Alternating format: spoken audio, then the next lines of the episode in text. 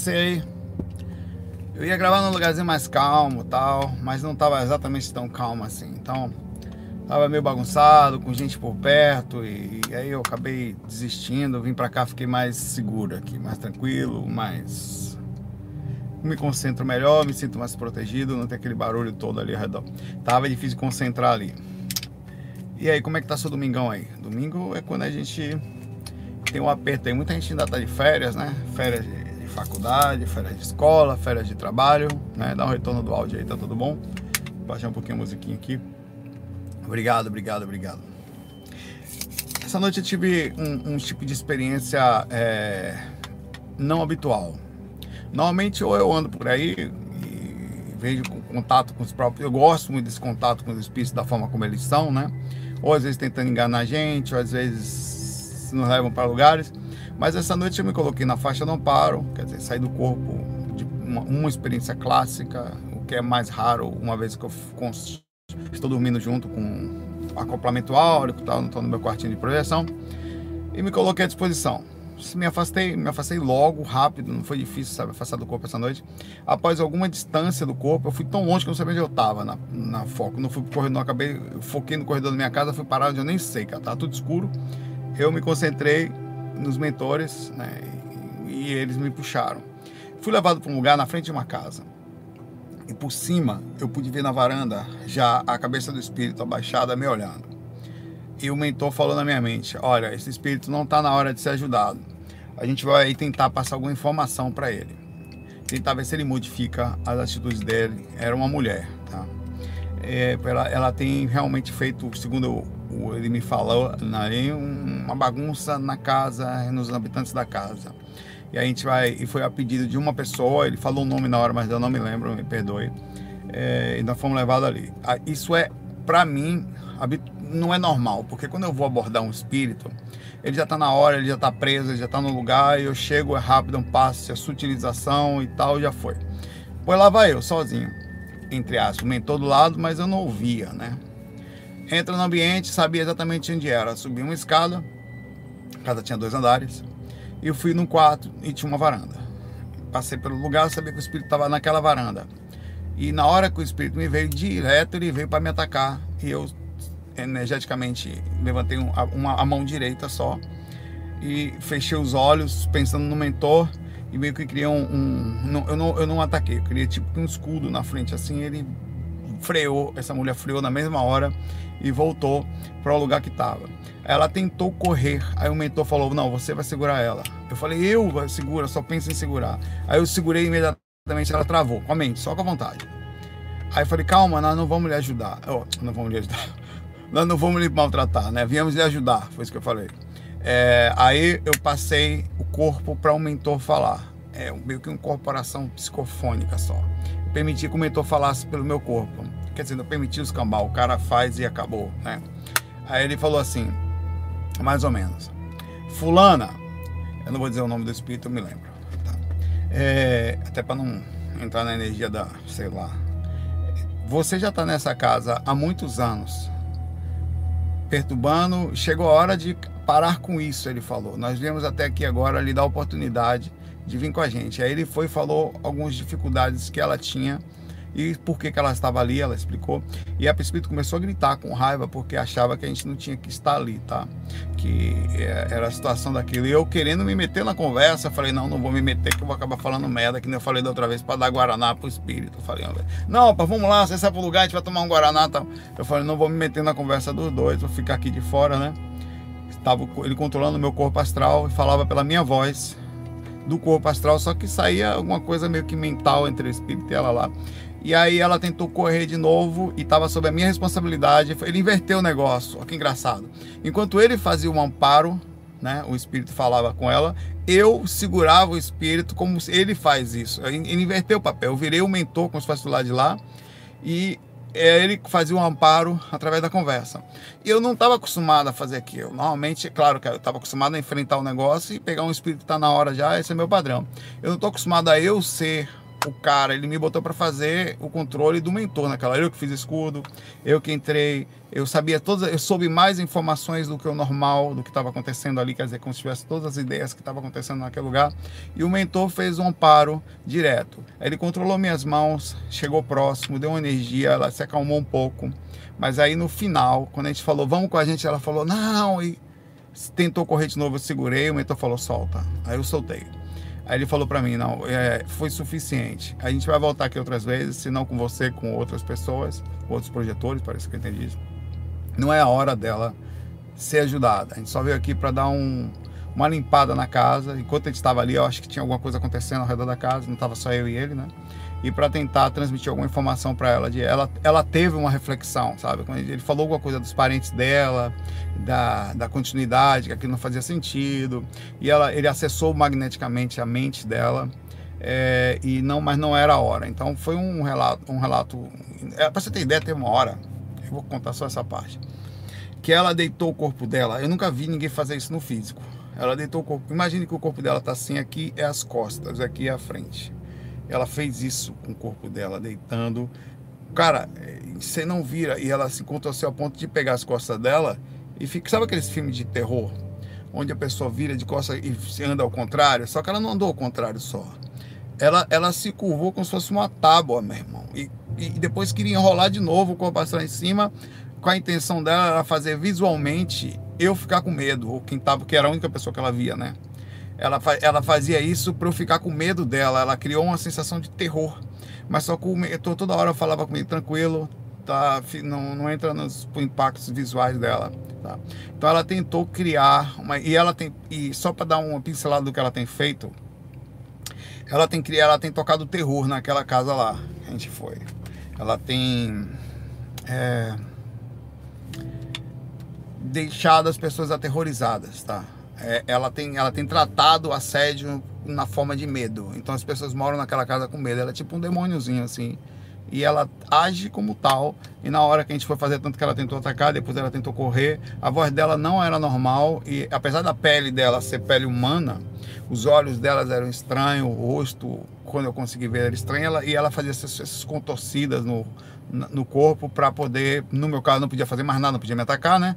Então ela, ela criava tipo um, uma imagem de monstro para eu, eu fugir dela, né? Mas a gente estava tava ali com o mentor, enfim, né? Mas tem que ser meio macho para estar tá ali, meu irmão.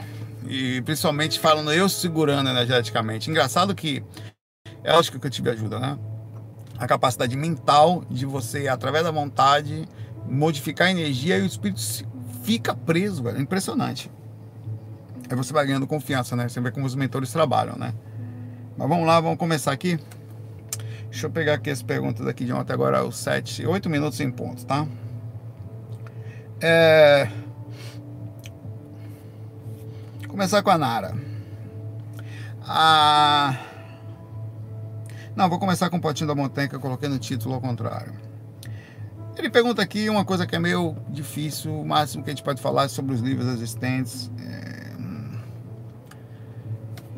É sobre espíritos de animais, a gente costuma falar de vez em quando que somas grupais e tal. Aí ele fala, mas e as plantas? Para você, como funciona o processo espiritual das plantas? Tem alguns livros como Mãos de Luz que falam um pouco sobre o processo espiritual das plantas, tá? a energia delas, a evolução em si, a questão energética, a questão da, da, da, da resposta energética no, no momento que você está com fazendo um, um, procedimento energético próximo às plantas. Tem gente que molha as plantas e se sente melhor, porque as plantas emitem uma energia, tá? Elas emitem uma relação de resposta de acordo da forma como elas são tratadas.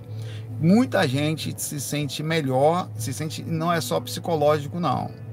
Ela sente uma alteração. Você nunca molhou uma planta, nunca chegou perto da natureza, não só pela e realmente se sentiu melhor ah, quando você está sem agredir, parece que elas também respondem ainda mais. Tem gente que tem aquela coisa de abraçar as árvores e tal.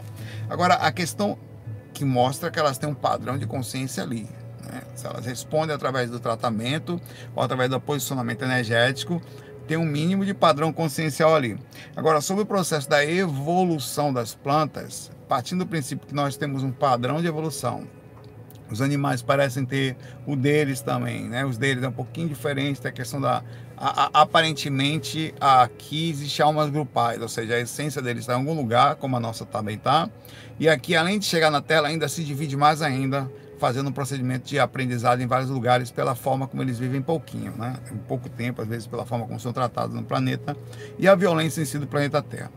As plantas eu não sei realmente como é que é a evolução espiritual, como é que é o aspecto da consciência ou da compreensão disso. Até porque elas provavelmente são menos centradas, ou menos repercussão de, de, de vida ou de existência do que um cachorrinho, por exemplo, que também não tem exatamente a, a, a, a consciência plena de que está ali, de presente, passado e futuro. Talvez ele só esteja aquele momento, eu estou aqui com você e acabou, né? Então tem um padrão de energia nas plantas que eu não sei dizer qual é, tá? Eu sei que funciona, eu sei que os espíritos utilizam as essências também da, das plantas de alguma forma, mas é por isso que é importante ler, tá? É importante ir lá buscar essas informações. E elas mesmo assim vão ser muito sutis. Aí tem livros que vão um pouco mais a fundo, que vão chegar no reino e vão mostrar os elementais que tomam conta delas, vão mostrar um pouquinho das histórias é, de, de, do cuidado em si, mas qual o tipo de padrão de essência. Eu, eu, às vezes, eu já vi que, às vezes, um, assim como um animal encarna em vários corpinhos. Minha câmera aqui estava caindo aqui, porque eu alterei aqui isso aqui. As plantas também têm um padrão de encarne. Deixa eu segurar um pouquinho aqui elas também têm um padrão de encarne de vários tipos diferentes. De, elas não, uma planta não é uma consciência, foi o que eu tinha também visto. Minutinho, pronto. Não sei se isso aqui vai aguentar, não. É, porque ficou. Fui tirado daqui, aí não consegui mais colocar. Enfim, tranquilo. Hoje eu vou segurar na mão aqui. Fica aí. Antes que você cai. Tô te derrubando, irmão. É, é o negocinho daqui que prende. Fica quietinho, irmão. Se você, se você cair, eu te seguro, fica tranquilo. Se cair, cai no meu colo, tá tudo certo. Então as plantas parecem, pelo que a gente tem visto, que elas também, uma plantinha não é uma consciência, parece que é tipo, tem uma essência em determinado ponto. Como se ela encarnasse em vários tipos diferentes de essência em cada lugar. Enquanto o cachorro é um só em um ponto, e aqui é um cachorro só, ali é outro. A planta, pelo que os livros meio que falam, é, um, é uma essência num grupo de plantas em um determinado lugar. Por isso que você entra num determinado lugar, você pode sentir um padrão energético que é em função de um padrão de consciência que está ali, tá? Aí vai se juntando com várias, elas vão criando uma, um padrão é, é, específico do seu tipo de consciência. Ela não consegue vibrar a mesma energia da gente, obviamente, nem dos bichinhos, mas também. Então, só está dizendo que as plantas também são seres em evolução? São também também estão no seu padrão de consciência encarnando. E isso me faz vários questionamentos, deve fazer para você também. Pensa comigo. Hoje, você pensa, será eu, eu existo? Então, se eu existo, você questiona, será que eu sempre. Muita gente, mesmo você sendo ateu, você vai questionar, será que eu sempre existi? Será que eu vou deixar de existir? Então você tem uma noção de existência. Já vai cair de novo. Pronto, não tem jeito não, irmão. Vou ter que botar aqui no. no, no... Tirar você daí. Tenha calma. Fica comigo. Essa miserinha aqui, ó, que fica presa ali. Só que tá bem velhinha, isso aqui não tá grudando mais nem a pau. Essa sucção não tá mais funcionando. Vai botar você aqui, pronto. Vou tentar segurar na mão mesmo. E você fica quietinho aí comigo. Minha mão tá aqui, pronto. Bota aqui. Pronto. É os animais eles não têm essa visão. Será que eu existo? Será que eu existi? Será para onde eu vou? Da onde eu vim? Você já tem essa consciência. É, isso veio ao pensamento de que talvez a gente sempre tenha existido. A gente só passou a achar, quando virou ser humano, quando entrou no planeta, que poderia ter mais alguma coisa. Que um dia eu fui criado no momento que você se entendeu como consciência. Eu, eu existo. Né? Como tem a velha frase, a velha e antiga frase, penso, logo existo, né? Mas talvez a gente sempre tenha existido, sempre. Por isso que quando a gente pensa que a gente é infinito para lá, talvez a gente consiga entender também que a gente também seja para trás. E aí vem outra questão da, da, da, da, da do orégano mais profundo, que o espaço e tempo o, o, o, tempo e o espaço eles estão conectados, né? Ou seja, você pra, quando você se move, você em tese está passando pelo tempo. Mas se você não tem tamanho, o tempo não existe para você. Como assim, Saulo? Se você está aqui em Júpiter ao mesmo tempo, sua consciência tivesse condições de estar tão ampliada que estivesse aqui em alguma outra galáxia ao mesmo tempo, você não você quebraria o espaço e tempo, que significaria, significaria dizer que você está tendo várias experiências em vários lugares há muito tempo. Aí entra uma outra questão de que você sempre existiu e a evolução da, do processo da existência foi um momento que você se percebeu existindo, mas não só preso à linha do tempo de presente, passado e futuro, mas sempre existindo em pontos diferentes, evolução. Talvez nesse mesmo pensamento é, você pode estar aqui tendo experiência como ser humano e a gente fala não, não pode evoluir. Não, não pode evoluir naquele ponto que você está ali, de crescimento. Você pode estar em outro lugar. O Espírito falou essa maluquice para mim uma certa vez. Tá? Um cara invisível que apareceu para mim. Tem esse relato aí. Encarnado, e por isso que eu comecei a pensar a partir dali sobre essa possibilidade. Como, sei lá, alguma coisa em outro lugar também, tendo experiência lá, talvez, se você tivesse tentado sair daqui a chegar lá, você quebraria espaço, não ia chegar nunca tendo outra experiência em outro lugar ao mesmo tempo. Então é difícil dizer o que, que são essas consciências. Se, se, não somos são seres como a gente em algum lugar encarnados aqui, se a gente não está em outro lugar encarnado, não dá para saber. Agora, que tem consciência, tem. Tem um padrão energético. A gente não consegue provar isso, mas a gente consegue entender que as, isso até meio que cientificamente tem um processo de cuidado e quando você responde energeticamente bem, quando você trata as plantas bem, elas parecem também lhe tratar bem, elas respondem energeticamente.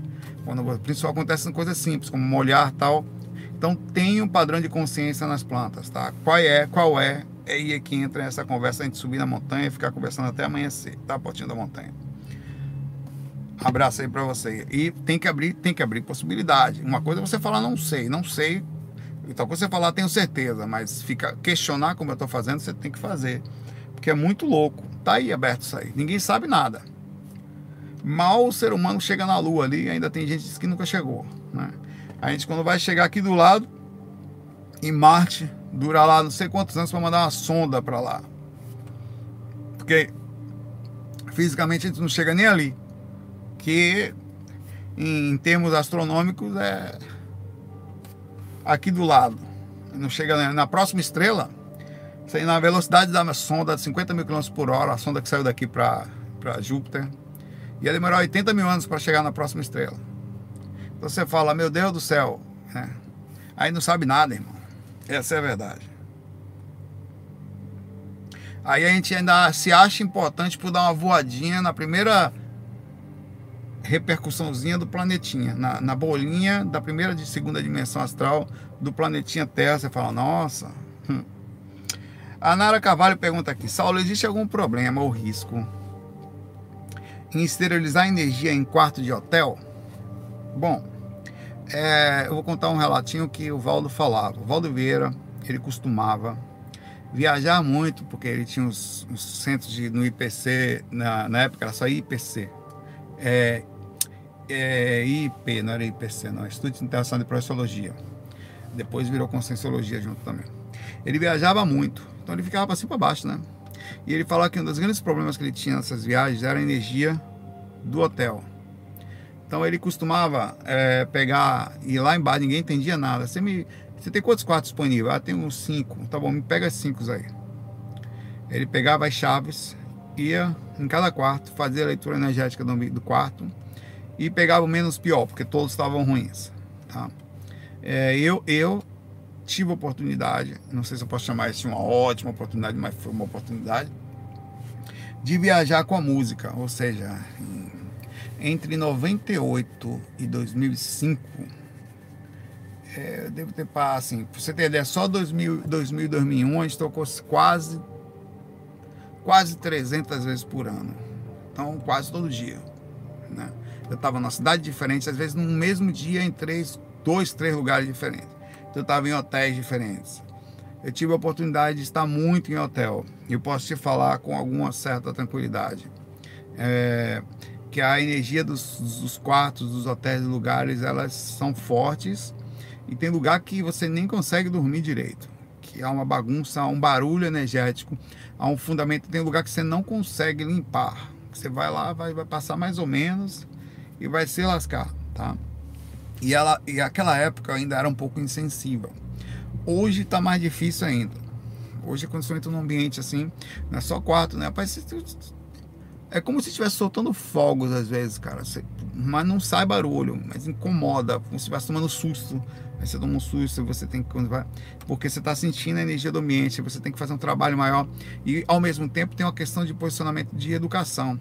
Você tem que fazer o trabalho, sabendo que ali naquele lugar moram espíritos que estão acostumados na troca de gente e utilizam esse próprio fundamento de troca de gente constante para pegar energia. Então você tem que se impor. Você chega no quarto de um hotel desse, você tem que se impor, energeticamente falar, no que para. Mas pelo amor de Deus, ninguém vai me sugar também, né? E ao mesmo tempo trabalhar a sua energia de uma forma quietinha para não encher muito o saco dos outros. Então tem, eu tenho meio que uma argumentação. Acontece muito fora do corpo também. Eu saio do corpo quando estou lúcido, eu meio que me imponho. Olha, velho, eu não vou mexer com ninguém. O cara é obsessor da minha mãe, como era, de casa, sem problema. Mas também ninguém vai mexer comigo. Eles não respeitam outra coisa senão algum tipo de padrão que eles vão ter medo. É, é triste isso. É, tem um tipo de mentalização que é assim, em hotel tem muito disso, a energia é muito forte. A última vez que eu tinha energia da cidade, tinha energia do hotel, né? Até contei isso. Que eu fui para São Paulo, eu fui dormir quase três e pouca, quatro horas da manhã. Porque era duas e pouca, eu tava falando com o Wagner ainda. Wagner, que buraco é esse aqui?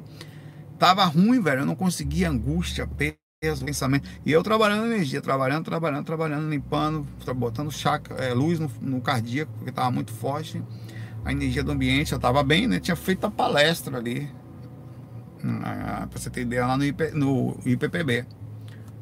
É, e mesmo assim foi forte a energia. Aí tem assédio?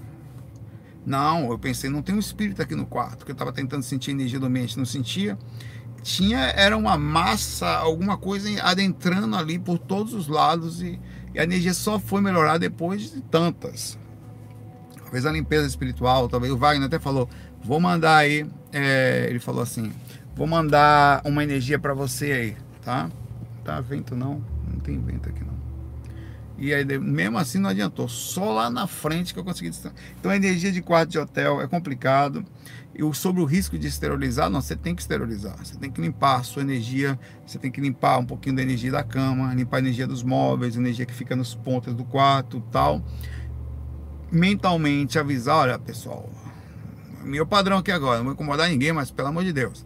Exterioriza ali, e não com muita agressão, porque tem que ter tem espírito por perto, você tem que ter calma, tá? Que tem espíritos por perto. E você precisa respeitar eles também. É, você tem que avisar que você não está ali para agredir ninguém. Mas que você também não é fraco. Porque eles não respeitam, cara, outra coisa que não seja assim. Se, por exemplo, esse relato dessa noite. Se eu chegasse ali, ah, não, o próprio mentor falava da segura.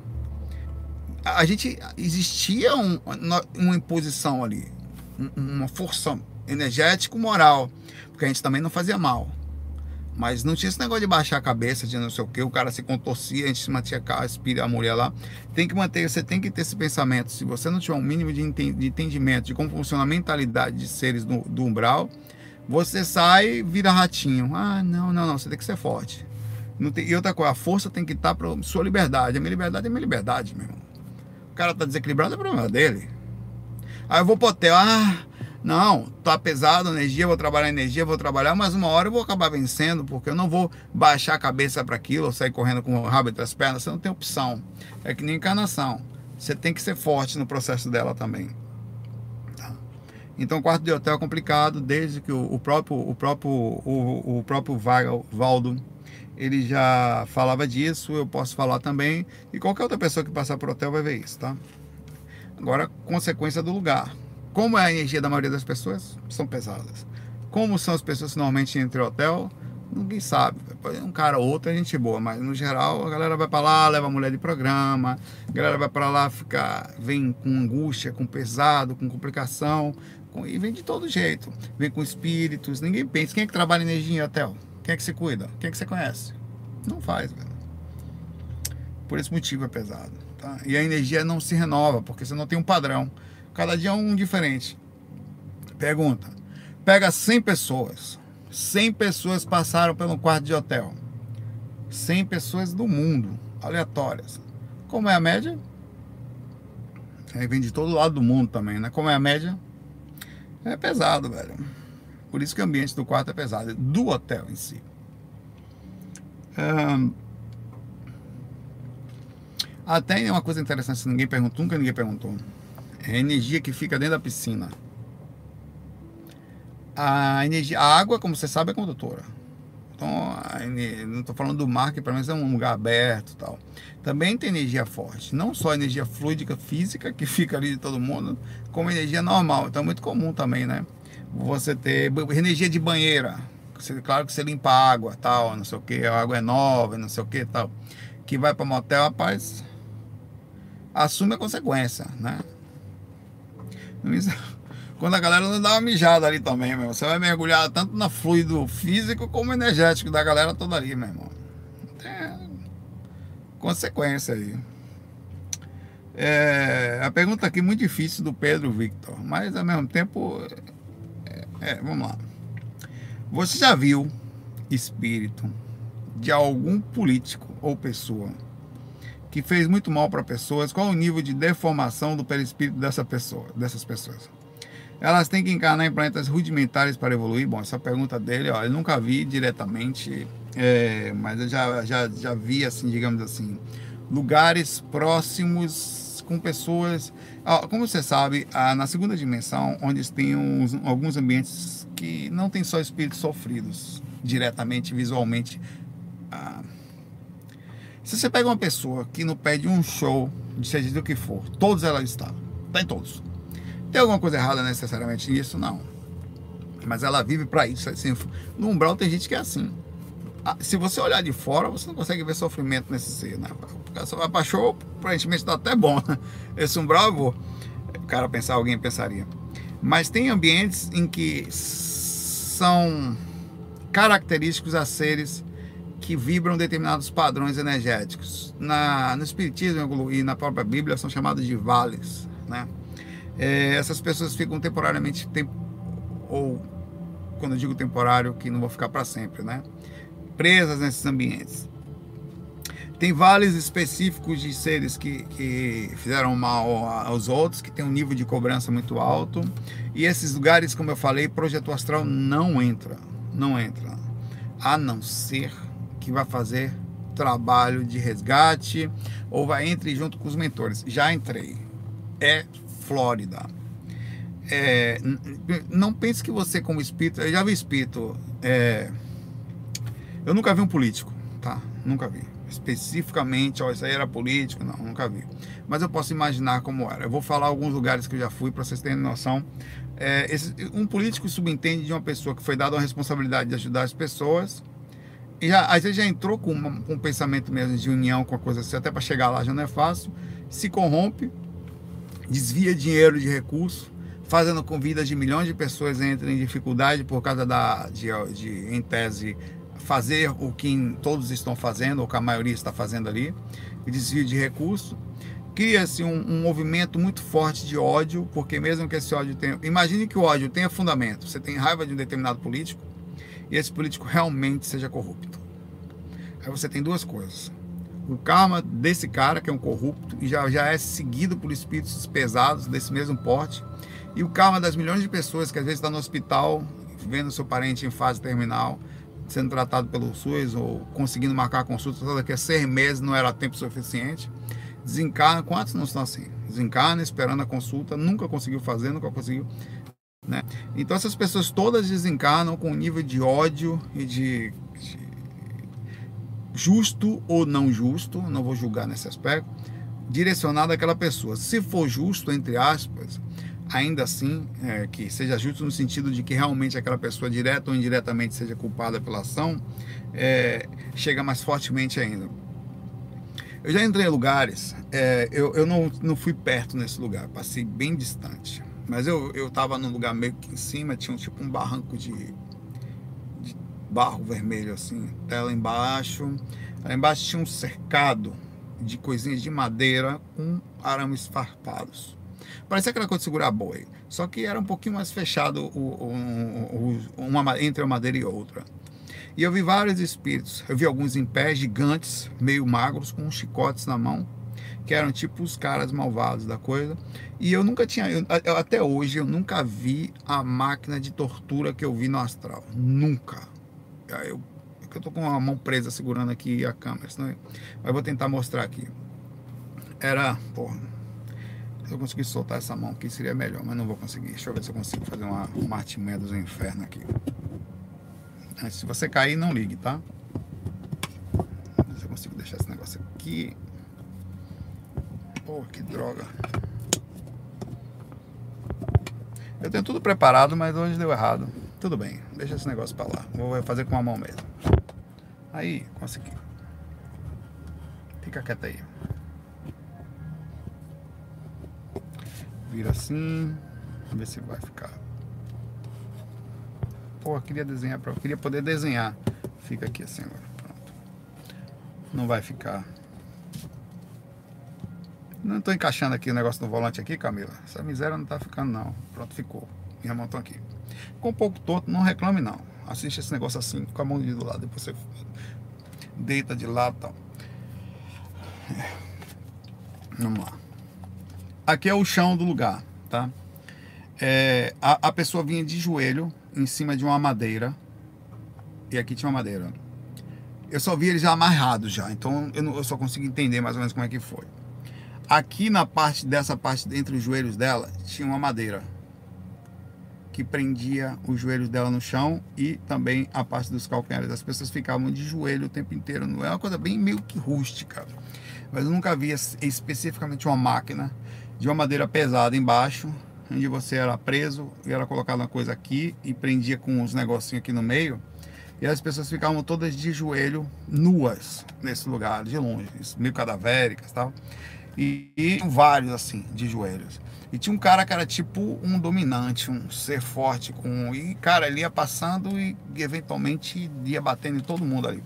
Era como se fosse a visão do verdadeiro inferno. Deixa eu ver se eu consigo deixar ele uma reta aqui agora. Né? Eu vi sua distância. No momento que eu vi aquilo, é, me foi falado para não ter nenhum tipo de vibração, porque eu estava num ambiente muito pesado, né? não vibre, não pense, não se compadeça em nenhum momento que você vai chamar atenção. Ele fala, só observe. Ele foi falando, esses foram, foram as pessoas que no decorrer da vida fizeram mau uso do. Por isso que eu acho que políticos também passam por isso. Fizeram mau uso do poder que eles tinham sobre os outros.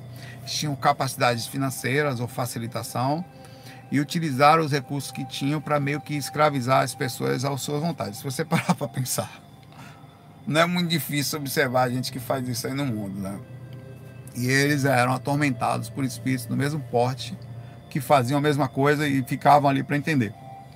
E eu quis perguntar na hora, mas eles não são ajudados? Quando é que é? Mas eu não fiz nenhum tipo de pergunta, porque ele me foi falado para não ter tipo de nenhum tipo de, de, não me compadecer, causa da vibração que eu ia vibrar naquele lugar. A, a outra vez, essa vez que eu entrei na, foram algumas vezes, tá? Algumas vezes são, é muito escuro com. É, é, é, como se fosse assim. Eu não sei se você já viu. Você vai passa por cima de um lugar que tem tipo um, uma montanha e aqui tem um buraco enorme, não parece ter fundo, velho. Aí pro lado de cá tem outra montanha. Eu passei voando por cima desse lugar. Aqui era um vale já que parecia estar cheio de espírito ali por dentro, mas eu não olhei para baixo. Aí chegou uma hora que eu parei num lugar em que tinha tipo é, é, era, era uma lama preta, um rio que corria rápido, preto, e ninguém passava por ali. Aí do outro lado, eu parei nesse ponto, eu parei na ponta, do, no finalzinho de um morro. Do outro lado tinha um segmento, cara, que ia pro lado, que ali ficavam os espíritos presos, era um vale, ele falou, o espírito falou para mim. Dessa região aqui ninguém escapa, ele falou. Primeiro porque você teria que nadar por isso aqui é impossível. Eles não conseguem passar nem flutuar aqui. E depois eles têm que passar pelos abismos existentes após isso. Então era um lugar que você só aparentemente só se sai daí ou flutuando ou modificando a frequência e passando por determinados pontos que são vigiados. Então esses espíritos ficam atormentados, presos, não veem a luz do sol, ficam travados naquele lugar por um tempo. Então por isso, esse é a visão do inferno, tá? Então, eu acho que seres que fazem mal, eles já estão em ambientes como esse, só não vão para os vales. Umbral é um estágio, um estado interno. Quando, o que caracteriza uma ida para umbral? Ela já está caracterizada enquanto você está aqui. a vibração que você tá, o tanto de mal que você tem feito para o mundo, o quanto de, de, de, pensar somente em tirar vantagem em cima dos outros, você já está próximo a espíritos, desse, já está aprisionado lá. O que acontece é o seguinte: o corpo lhe deixa temporariamente na sensação de certo conforto, porque essas pessoas pais elas estão muito longe disso, não dormem bem, são acompanhadas pelas piores intuições, como já estão no umbral, que você pode imaginar. São aprisionadas já em determinadas fases temporárias no momento que sai do corpo. Não tendo acesso à intuição nem, nem nada, porque escolhem determinada situação de ligação com esses caras. Né? São é muito forte. Quando desencarna, meu irmão, elas só são retiradas do corpo, quase que quase que o amparo não consegue chegar. Como é que chega? Se o cara já está nessa sintonia. É um respeito até, né? E levadas para ambientes que são próximos disso. E são aprisionadas nesses pontos, ou vão trabalhar lá caso sejam chefes ou coisa, não duvido.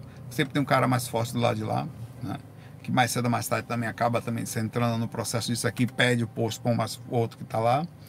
É, e, e, ficam lá por um tempo grande, até que recobram, uma, tem uma ideia sincera de arrependimento de tal, e são re, re, ajudados, porque eu já fui algumas vezes buscar espíritos presos nesse lugar. Uma vez eu fui buscar, já contei esse relato.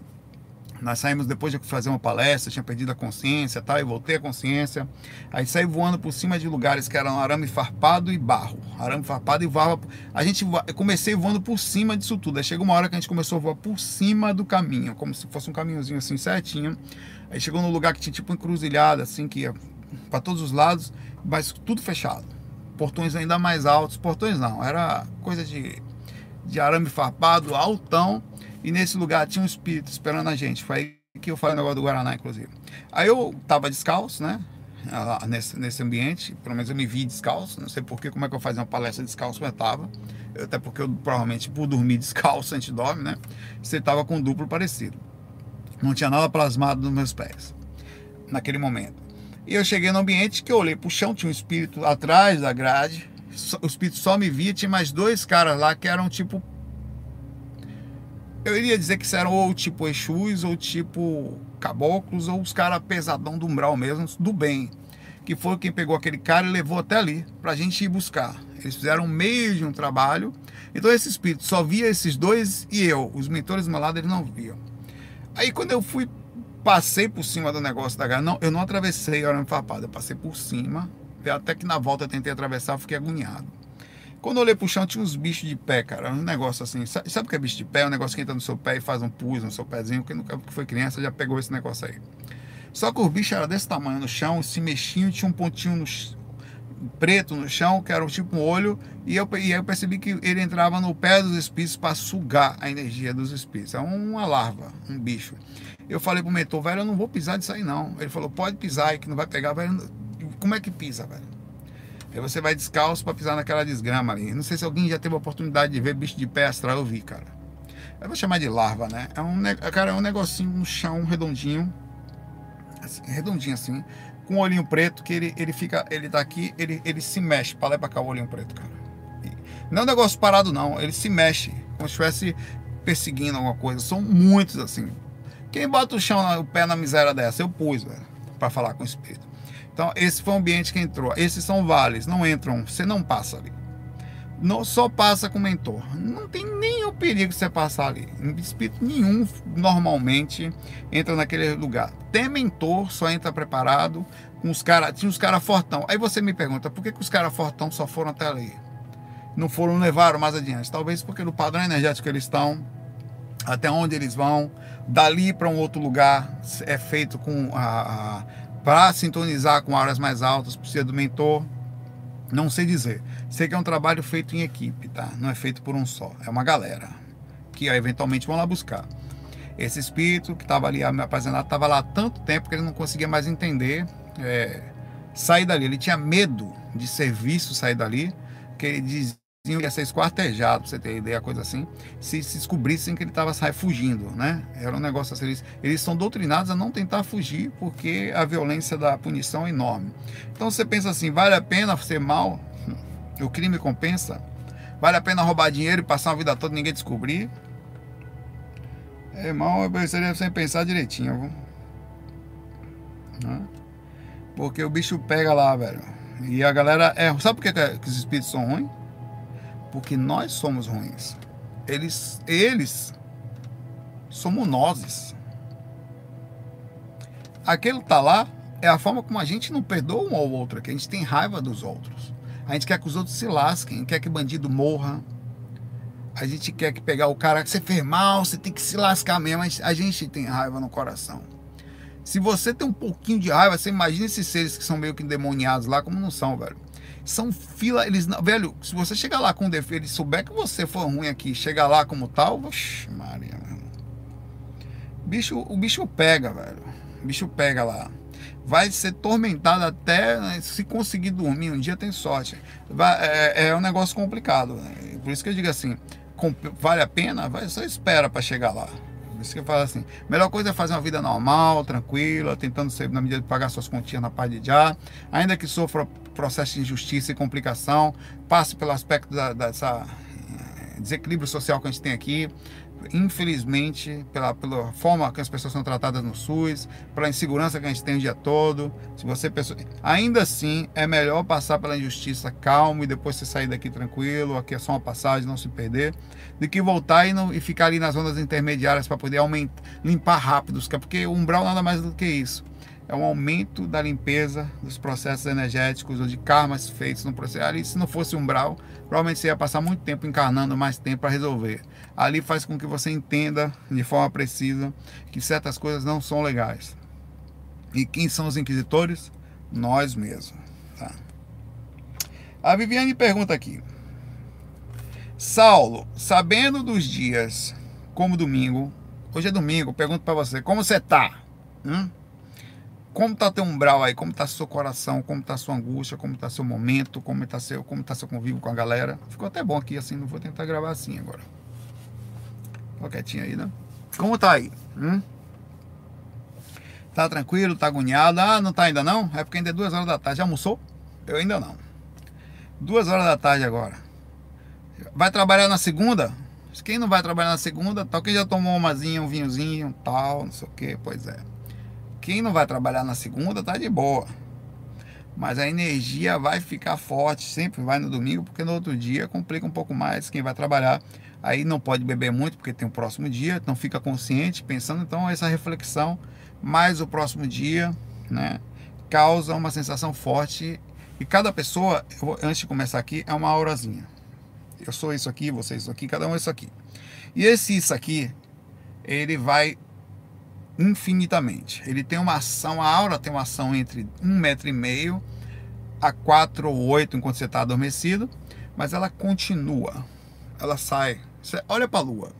Você tem a lua, aí vai saindo aquela luz, ela vai saindo por todos os lados, quase que não dá para ver o lado mais, tudo escuro, mas está lá a luz. A sua aura é a mesma coisa.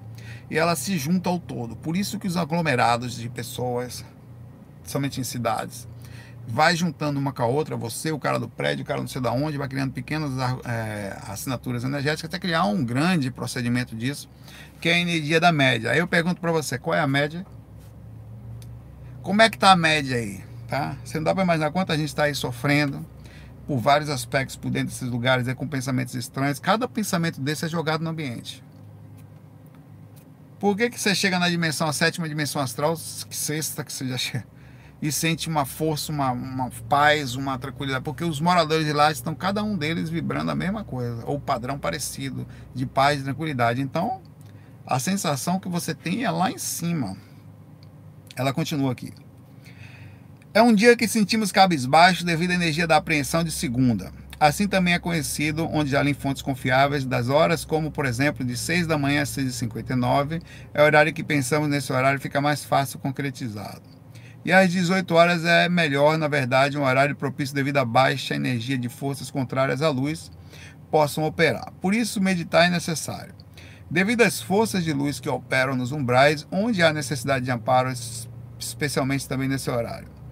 Em relação aos horários de saída fora do corpo, eu te diria que, que os horários sentem mais facilidade para se manter lúcido. Obrigado. Bom, eu vou falar disso e do horário da angústia humana. O horário da angústia humana é um, é um termo que o Valdo falou mais, onde ele demonstra que em determinados horários, para as pessoas que estão saindo do trabalho ou domingo, é, há um desgaste, há uma certa tristeza, há uma certa repercussão da rotina, da pesada andança. Isso é isso, isso cria uma média mais pesada. Então as pessoas que são mais sensíveis entre os horários da angústia humana ou domingo ou entre 6 e 8, 8 e meia da noite, elas costumam sentir sono ou ficarem irritadas ou sentir a repercussão de serem sugadas. É, você pode chegar a pensar, não, Saulo, ah, eu fico com sono às 18 horas porque eu trabalho o dia todo. Mas não é isso. É, é, é o, o, de fato, um, pode até ter, claro, o cansaço físico embutido. Mas de fato, o procedimento energético dessa hora é muito comum, cara, você se sentir esgotado, cansado, é, percebendo a, a, influência fortíssima disso. Tanto é fato que quando você está de férias em algum lugar, teve um dia bem calmo, um lugar mais calmo, você não sente esse peso ah, fora das cidades, como acontece, ambientes mais calmos. Uma coisa que eu senti muito forte, que eu percebi muito forte isso, quando eu estava em Banff, na, é, na, na, área da, de British Columbia, nas Rocky Mountains do Canadá, na área muito tranquila lá, área, uma das áreas mais calmas do Canadá ali, tá? Quase ninguém do lado. Estava num lugar ali que não tinha quase ninguém. Cara, eu ficava forte, velho. Não sentia. Cara, tava de férias tal. Mas eu andava o dia todo não tinha negócio de sono, não, velho. É, e diferente da cidade.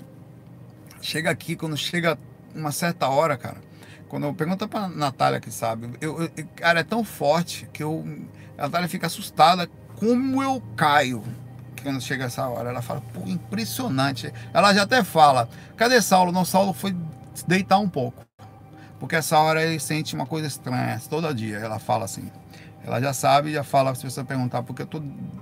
E às vezes assim, eu, eu saio um pouquinho ali, modifico o padrão, daqui a pouco eu tô acabado, dá umas 8 horas da noite eu volto ao normal. 8 e meia eu cresço de novo, aí começa a melhorar fortemente após a meia-noite. 11 e meia-noite, todo dia. Daí em diante eu fico, se duvidar, eu nem durmo. Passo a noite toda acordado. Porque é a melhor hora que tem para pensar. Se você para ver. Aí em relação à sua pergunta, qual a melhor hora para projeção astral? Ela de dia é um sono muito ruim. Eu acho triste, porque eu já fui músico e, e, vivi de música e precisava dormir durante o dia, que era quando eu voltava das tocadas, né? É, o sono durante o dia ele é complicado por causa de dos, como você está com o corpo no físico. E muita gente está acordada, essas médias de pensamentos elas te atacam mais fortemente na dimensão física. Você tende a ter um sono mais conturbado durante o dia. Nunca é igual. Você pode até ter experiência extracorpórea e tal, mas não sei se você já percebeu isso. Durante o dia, mesmo que você não entenda porquê, mesmo que esteja em silêncio, que esteja tudo fechado, escurinho, no quarto, que o meu quarto, por exemplo, é quase, se você fechar, fica quase escuro durante o dia. É um sono e, não tem barulho ali. Se eu fechar tudinho ali, não faz. Eu, inclusive, estou fazendo uh, isolamento acústico do quarto do GVA em breve para poder fazer as gravações lá no meu quarto. Assim que, que as coisas puderem, André for para o Canadá, tá, vou fazer. É, e o horário bom para projeção, certo? Sempre vai ser na hora em que as mentes no corpo desligam. Quer dizer, as pessoas saem daqui e vão para um brau. Vão dormir, em outras palavras. É mais ou menos entre 11 a, aumenta significativamente após a uma da manhã, é quase garantido que vai estar ali 80, 90% das pessoas adormecidas. Você olha para as ruas, não tem nem carro. É até as três e meia, e principalmente as, entre 3 e 5, 5 e meia da manhã é a melhor hora. É porque fica mais fácil você deitar o corpo, não sofrer alterações energéticas do ambiente, a energia já está mais limpa. E às três e meia da manhã, entre três e três e meia é o garantido. É quando realmente começa a ficar bom. Porque as equipes espirituais, em geral, elas chegam no ambiente, elas saem caravanas do astral superior essa hora. Porque é garantida essa hora que elas vão pegar as pessoas fora do corpo e os encostos quer dizer, os espíritos, os moradores das duas dimensões, num só lugar ou num só processo.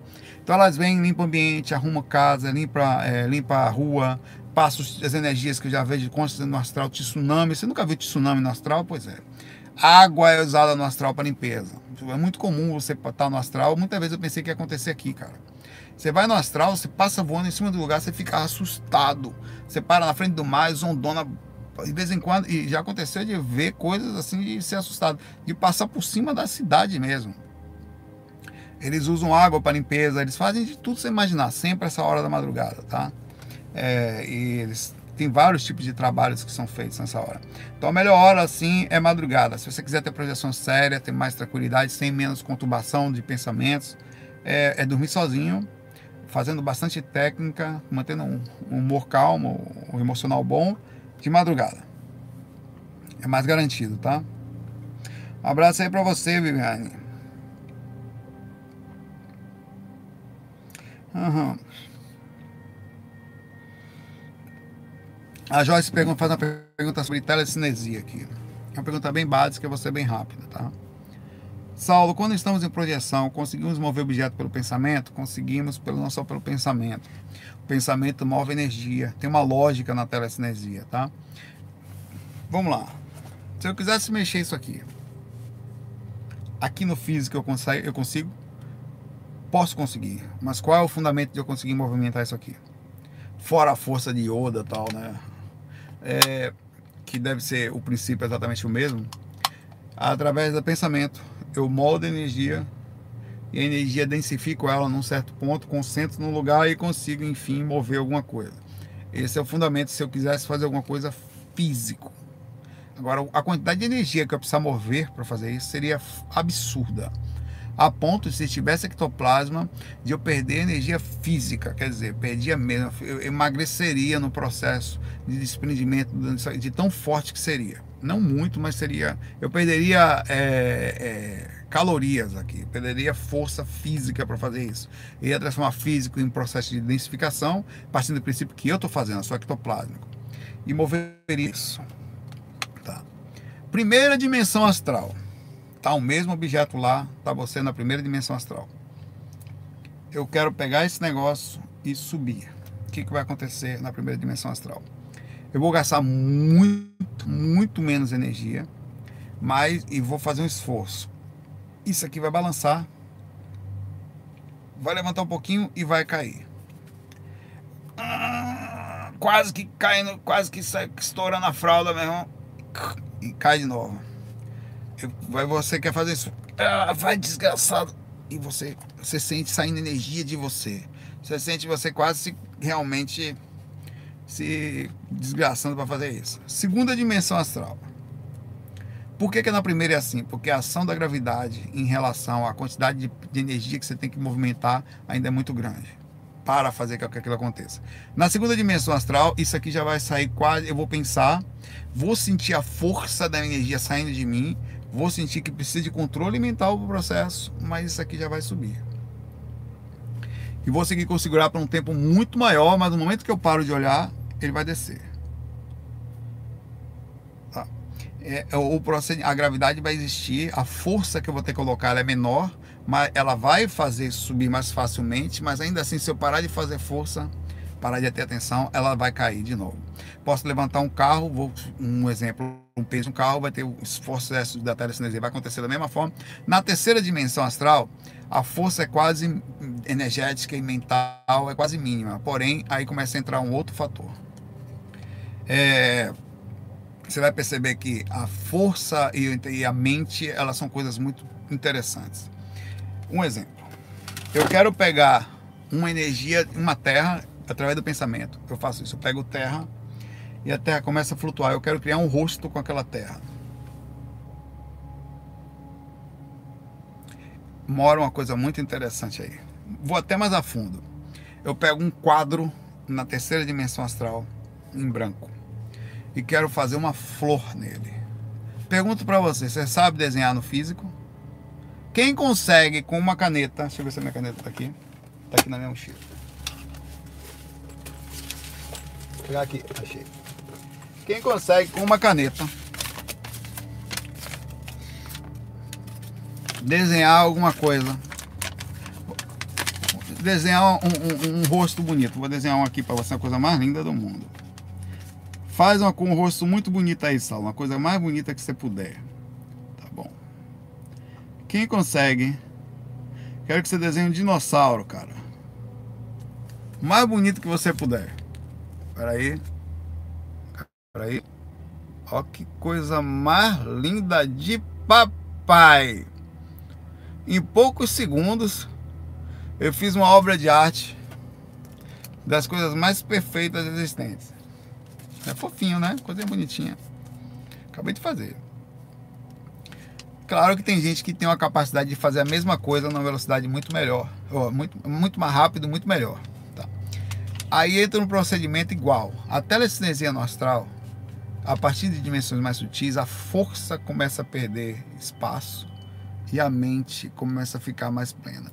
O que significaria dizer que você soubesse desenhar, se eu não souber desenhar, eu vou fazer com que aquilo consiga, mas eu vou fazer o mesmo rabisco. Você acha que, apesar de eu pensar no dinossauro melhor, a técnica de desenhar ela não é perdida no astral. Ela só é aprimorada. Só é possível fazer melhor. Então, se você consegue desenhar bem aqui, no, e, e, e às vezes tentar, por exemplo, eu tentei fazer essa desgrama aqui, saiu isso. No astral ela ia sair um pouquinho melhor, mas não muito. Se você tentasse no astral desenhar o que você já sabe, ela ia ficar melhor. Se você já desenha bem, você ia ser um artista no astral porque a mente, a capacidade de fazer, a, a, força mecânica, que é essa merda que eu fiz aqui, ela perde efeito, que é a força energética, e ganha efeito a força mental, aquilo que eu estou pensando. Quanto mais baixo, menor é a força mental e maior é a força física. Quanto mais alto, é inverso.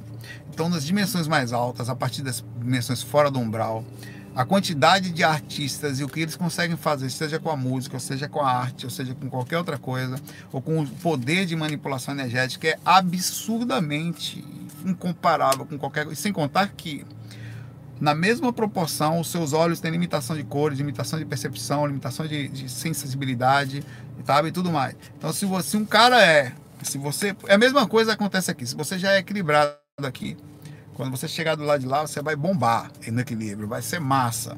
Se você é desequilibrado aqui, você também vai bombar no, na tristeza.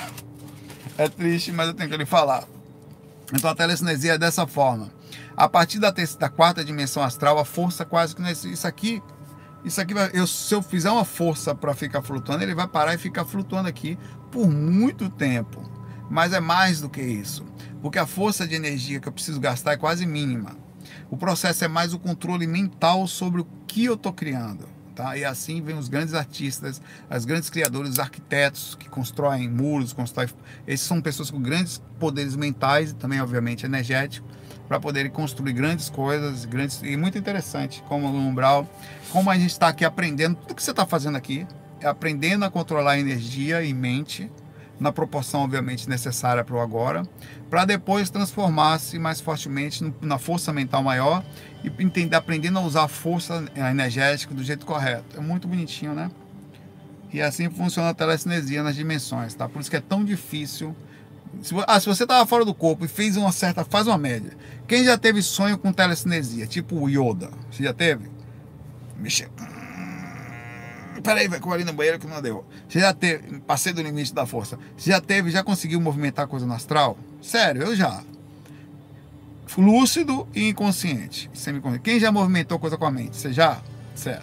Alguma vez você percebeu fazer força ao fazer isso? Que não era tão fácil? Quando você percebeu isso, observe a proporção disso. Já percebeu que às vezes é mais fácil e às vezes não é tão fácil? É, como interessante é né, isso aí. É exatamente o mesmo princípio. Você aí tem que fazer análise onde você estava. Se fez muita força, você estava mais perto da dimensão física. Se você fez menos, você estava na dimensão mais alta. E aí tem também a capacidade mental de quanto você conseguiu fazer aquilo. Eu, eu já, eu muitas vezes fora do corpo, você fica meio que meninão, né? Começa a brincar com telecinesia e queria que todo mundo visse mesmo. Eu tava sempre tava luz. Ó, levantei ali, ó. Vem, vem, vem, vem. Ninguém nem ligava, velho. E algumas pessoas chamavam atenção. Porra, velho foi mesmo. E você fazia aquela coisa de levantar um objeto e ficar. E muitas vezes eu voltava pro corpo e ficava frustrado, porque como eu movimentei ela, eu falei, rapaz, eu acho isso foi um aviso que eu tenho capacidade de telecinesia no corpo físico. Aí eu ia lá, quem nunca, velho? Quem nunca botou uma caneta no lugar assim e falou, vou movimentar. Quem nunca tentou mexer um papelzinho, um negocinho? Fala a verdade para mim, não minta não que você já tentou movimentar as coisas com a sua mente. Fala a verdade. Sério. Ficou lá. E não ia, velho. Oxi. Quando eu volto do corpo, eu tô tão confiante que eu posso, que eu movimento as coisas todo lado, mano. Que eu falo, meu irmão, eu tenho certeza. Todo dia, dia a Natália passou. Tava lá eu. Que isso aí, Saulo? Não, porque eu tava. Eu, pra explicar já com vergonha, não, eu tava fora do corpo. Eu fiz umas coisas lá, movimentei. Eu tô achando que no corpo eu consigo. Ah, você só vê aquela cara assim, a distância pra você. Se meta não, viu? Quando eu movimentar, você tá agora, você tá rindo de mim. Quando começar a movimentar aqui, você vai falar, pô, Saulo, bem que eu sabia. Você vai me dar valor só depois que eu mexer esse negócio aí. E vou conseguir. Nunca conseguiu. Pergunta. Você já, você já conseguiu movimentar? Eu não. Não vou mentir. Você já conseguiu movimentar alguma coisa com poder demente? Que o máximo que eu tenho é poder demente. Hein? Vai botar. Ah, não, velho. Não deu certo comigo, tá? Mas eu já se conseguiu filma, mostra pra nós aí, porque pô, eu me caguei todo, não deu no físico não, mano. Então, divide com a gente aí, porque eu não consegui, só fiquei até hoje. Eu preciso fazer, por isso que eu quero, porque eu quero provar para ela que eu posso. Eu tô meio que desmoralizado aqui em casa há muito tempo por causa desse negócio da telecinesia. E eu vou provar para ela. Falei, ó, aprendi com fulano lá, que é possível. É assim não, meu irmão.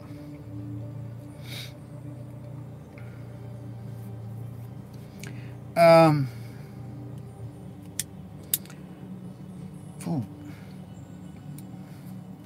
uma pergunta difícil aqui, para terminar, tá? É fogo. Vou logo eu vou subir que eu vou almoçar, meu irmão. Não almocei ainda não, você almoçou? Pois é. Então me ensina, eu preciso humilhar ela. Ela não acredita na minha telecinesia. Eu falar, pai nostral, eu sou foda, vai por mim, velho é pouco para chegar no corpo. No corpo não deu ainda. Saulo, eu vi um vídeo perguntar o orégano astral de um assunto único sobre frigoríficos. Trabalho em frigoríficos de frango, principalmente, ele trabalha. Já trabalhei em suínos e bovinos também. Eu tinha um amigo que trabalhava cortando porco numa fábrica do Japão. Ele trabalhava lá. Assistia os fax e tudo aqui. E ele também mandou uma pergunta parecida com a sua. E eu, eu, o trabalho dele é cortar porco. O porco tá morto já. Né? Mas ele fazia as carnes lá e tal, chegava tudo. Um negócio complicado também energeticamente. Então vamos lá. Desde 2005, antes na manutenção e agora na engenharia de segurança, minha função é cuidar da saúde das pessoas. Estou somando karma durante todos esses anos? Ele pergunta. Deveria eu buscar sair desse tipo de ambiente? Cuidar de pessoas que trabalham lá sendo justo e coerente, sempre possível no meu entendimento, poderia meio que compensar alguma coisa. Mas você trabalha em frigorífico, cuidando das pessoas. Como é para a pessoa? Cuidado com essa faca. Cuidado com esse equipamento para esmagar a mão. Como é que você o cuidado assim? Porque ó, tudo que você faz, você assume a consequência. Tudo. Não importa onde, em que situação, né? É, então, se você trabalha num ambiente em que bichos como é que esses bichos são abatidos? Você sabe que o processo de, abate, de abatimento desses bichos às vezes não são muito, quer dizer, por definição nunca vai ser bom, mas não são muito agradáveis de se enxergar, né? Segurança do trabalho, né? É, e a energia que fica muito forte. Você sabe que existem vampiros energéticos, espíritos que sugam a energia desse bicho. Ah, é seu trabalho, tá? Você ganha seu dinheiro com isso. Você, pelo que eu vi aqui, desde 2005, tem mais de 15 anos, você trabalha pelo menos 15, né? você trabalha com isso aí. É, eu, eu era na música. É uma outra coisa. Pergunto para você aí que está me ouvindo, você no orégano. Eu não quero com isso se desanimar, né? Eu só quero que você fique entendido sobre a repercussão do lugar que você está e aquilo que você pode ser. O fato de você estar ali não indica que você vai para um brau, mas indica que você sofre repercussão de onde você está. E ponto. Você pode dizer, eu era num brau, ia, ia tocar, cada buraco desgraçado, andava na cidade só na, nas, lotado de gente, gente de todo lado. Minha vida era essa, é, enfim. E era um cara que viajava com meu livro na mão, me cuidava tal, e saía do corpo. E comecei ali o projeto do Instituto Viagem Astral, que era IVA na época. Ali eu comecei, aí depois virei GVA. Foi o projeto mais simples, que não tinha instituto, eu tirei o nome, né? Não tem, então deixa só o grupo Viagem Astral do caso de Instituto Viagem Astral, né? Não tinha instituto.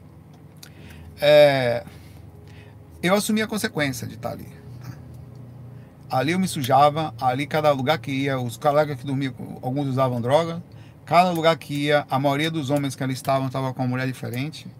Cada lugar que você ia, é, você tinha que. Ah, tinha as coisas boas, obviamente, conhecer a cidade, o que eu tentava fazer. Tentava, é, mas eu vivi, eu dormia em ônibus, a galera ia assistindo filme pornô do começo ao fim, dentro do ônibus. Eles alugavam, é, na época era, era DVD ou fita é, DVD, né? 15 DVDs. Só pornô. Alguns filmes, às vezes. Então você ia dormir com oh yeah, oh yeah, meu irmão. Foda. Eu, pra você ter ideia, eu, eu, tinha, eu fazia meio que uma favela quando ia dormir. Eu botava um lençol assim ao redor do meu, uma coisa assim, quando ia dormir assim. Eu tinha um Discman, na época era o que eu tinha, com algum, alguns CDs. Eu tinha um Palm Top, que eu usava para escrever, que era a coisa que eu fazia, porque eu não gostava daquele. E tinha meus livros que eu viajava. Então, quando, quando tava o filme pornô ali, eu botava a telinha, fechava, fazia minha viagem, minha favela ali, meu irmão. Pegava o Discman, botava meu fonezinho de ouvido, botava minhas. Tem até hoje alguns discos que eu da época algumas músicas legais. Saía daquela onda o máximo que eu podia. Enquanto isso, muitas vezes nós tivemos, olha, olha a, situação. Reclamações da pessoa do ônibus, porque os travesseiros estavam, chegavam, é, como é que eu vou falar, sujos de esperma dos caras que se masturbavam ao redor de você enquanto você estava viajando. Então, ali eu tava. Aí eu pergunto para você, Saulo, você é legal, você cuida da sua espiritualidade. Agora estava ou não estava lá?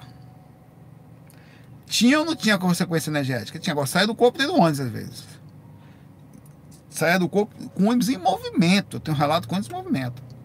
Saia do corpo nos hotéis, no lugar que a gente ia. Assumia a consequência dos hotéis, teve uma pergunta sobre isso. Assumia. Assumia a consequência de estar no lugar ali com gente seguindo a gente, não sei o que, de banda, de toque, de cidade que eu ia. Energia da cidade que estava em festa. Energia da galera que estava ali que e, e, tinha, e, de ego, e o músico tem esse negócio de ego. Ele se acha a última bolacha do biscoito, se acha, como todo mundo quer falar da atenção, se acha super. É um ego desgraçado, é uma necessidade. É, é difícil. Beleza, mas eu não me perdi em função. Eu me sujei, porque eu passei pela lama, mas a minha mente estava boa. Pergunto para você, como está sua mente? Como está sua sintonia? dá para mudar, eu fui mudando aos poucos, em tese algo mudou por mim, né? Hoje eu trabalho na, eu já era meio que da área de TI, mas eu mudei para a de TI de forma de vez. E a música para mim virou um hobby hoje, né? É, eu não estou dizendo que você tem que mudar nada disso. Sua profissão, vamos lá, tá tudo certo. Mas eu não vou dizer a você que você não assume a consequência do lugar que você está. Energia do lugar, de cortando o bicho lá, energia da coisa, mas a sua função é continuar sendo certo, é, tendo o um mínimo de padrão consciencial, continuar ajudando as pessoas na, na, questão da segurança e na paz de já aí, fazendo o que dá para fazer. E não é isso que vai te levar para um umbral. Você não vai para um umbral por isso, você sai do corpo ali. Tá? Mesma coisa eu lhe digo. É até bom você ter experiências aí, porque você vai poder ver por si só. Eu vi experiência de espíritos é, dominando é, os, um, os músicos. É, coisas que eu vi no umbral. Então, o fato de eu ver ali também me deu muita experiência. Então, nada se perde Agora, que você tem que assumir a consequência das suas ações, tem. Saí do corpo certa vez, um índio que é nosso amigo, que era mentor da minha mãe, que não, ele tá, ele, hoje ele trabalha com a gente, aí continua. Ele, ele veio para perto de mim, tirando as lamas da minha cabeça, e eu deitado em cima de uma quarta laje depois da minha casa. Ele falou assim para mim, filho, como você se suja nesses lugares que você anda. E lá estava eu, fora do corpo, num umbral, deitado numa laje, de uma segunda dimensão, provavelmente, em algum lugar lá, meio escuro, com um índio limpando a minha cabeça. Assumo ou não assumo a consequência? Assumia, meu irmão. Cada coisa que você faz, você assume a consequência, tá? Mas o que você tem que ter é o seguinte: dá ainda assim para ser espiritualizado, de pegar o recurso. Eu, eu, como eu costumo falar, eu ia no umbral pegar recurso para fazer o projeto. Esse site viagemastral.com que está aí, muitas vezes, tanto a hospedagem como o domínio foi pago com dinheiro do umbral da música. E com direito autoral, Neguinho dançando até embaixo lá com a minha música. E foi dali que eu sobrevivi, foi dali que esteve. Tem alguma coisa errada nisso? Nenhuma. Dava pra fazer alguma coisa melhor? Dava, mas meu irmão era o que eu tava ali. E aí? Né? E é isso aí. Fico por aqui, deixo um abraço para você, desejo é, um excelente domingo para vocês, excelente energia, não se deixe cair, tá? Qualquer coisa, liga a musiquinha calma, bota o incenso, entra na onda, se alguém ficar nervoso, você categoriza a pessoa. Epa! Na sua mente. Aí já é corno. Que eu falo assim, corno desequilibrado. Meu irmão, às vezes eu brinco comigo para ficar na energia. Desequilibrou é corno desequilibrado. Não, é... Deixa falar, vai falar um bocadinho, vai me ofender, não entre em ofensa, deixa as pessoas falarem que elas têm direito a falar o que querem. Pensa o seguinte, qualquer pessoa que lhe ofende ou fica desequilibrada, tem algum problema nela, né? Porque você não consegue ver uma pessoa de bem, uma pessoa de paz, tentando bagunçar ou fazendo alguma coisa mal. Consegue? Se alguém tá de mau humor, tá com problema, tá confendendo, falando uma coisa ruim, ou o que for, essa pessoa tá bem, irmão? Assim, pera lá, eu não quero que ninguém esteja mal, não quero categorizar a pessoa, mas ela não tá com algum problema? Tá, né? Então não é. A última coisa que ela precisa é do meu ódio. A pessoa já vem de lá de voadora, tá dizendo. Então, beleza, já categoriza. Não, velho. Com isso você abre a lucidez, você não entra na onda, tá? Essa é a dica de hoje. Que você fica na parte de já, eu fico também. Eu vou lá almoçar e vou não tentar comer a carne que vem lá do frigorífico do meu amigo Evo. Vou subir agora só repolho de Júpiter agora, depois da consequência de vida com os parentes. Quem come repolho sabe bem qual é. Abraço para vocês, muita paz, muita luz no coração. FOI. Ah, o Zé Cook existe em mim, saúda o Zé Cook existe em você. Como o pessoal falou ontem, o Namascu, o Zé Custer.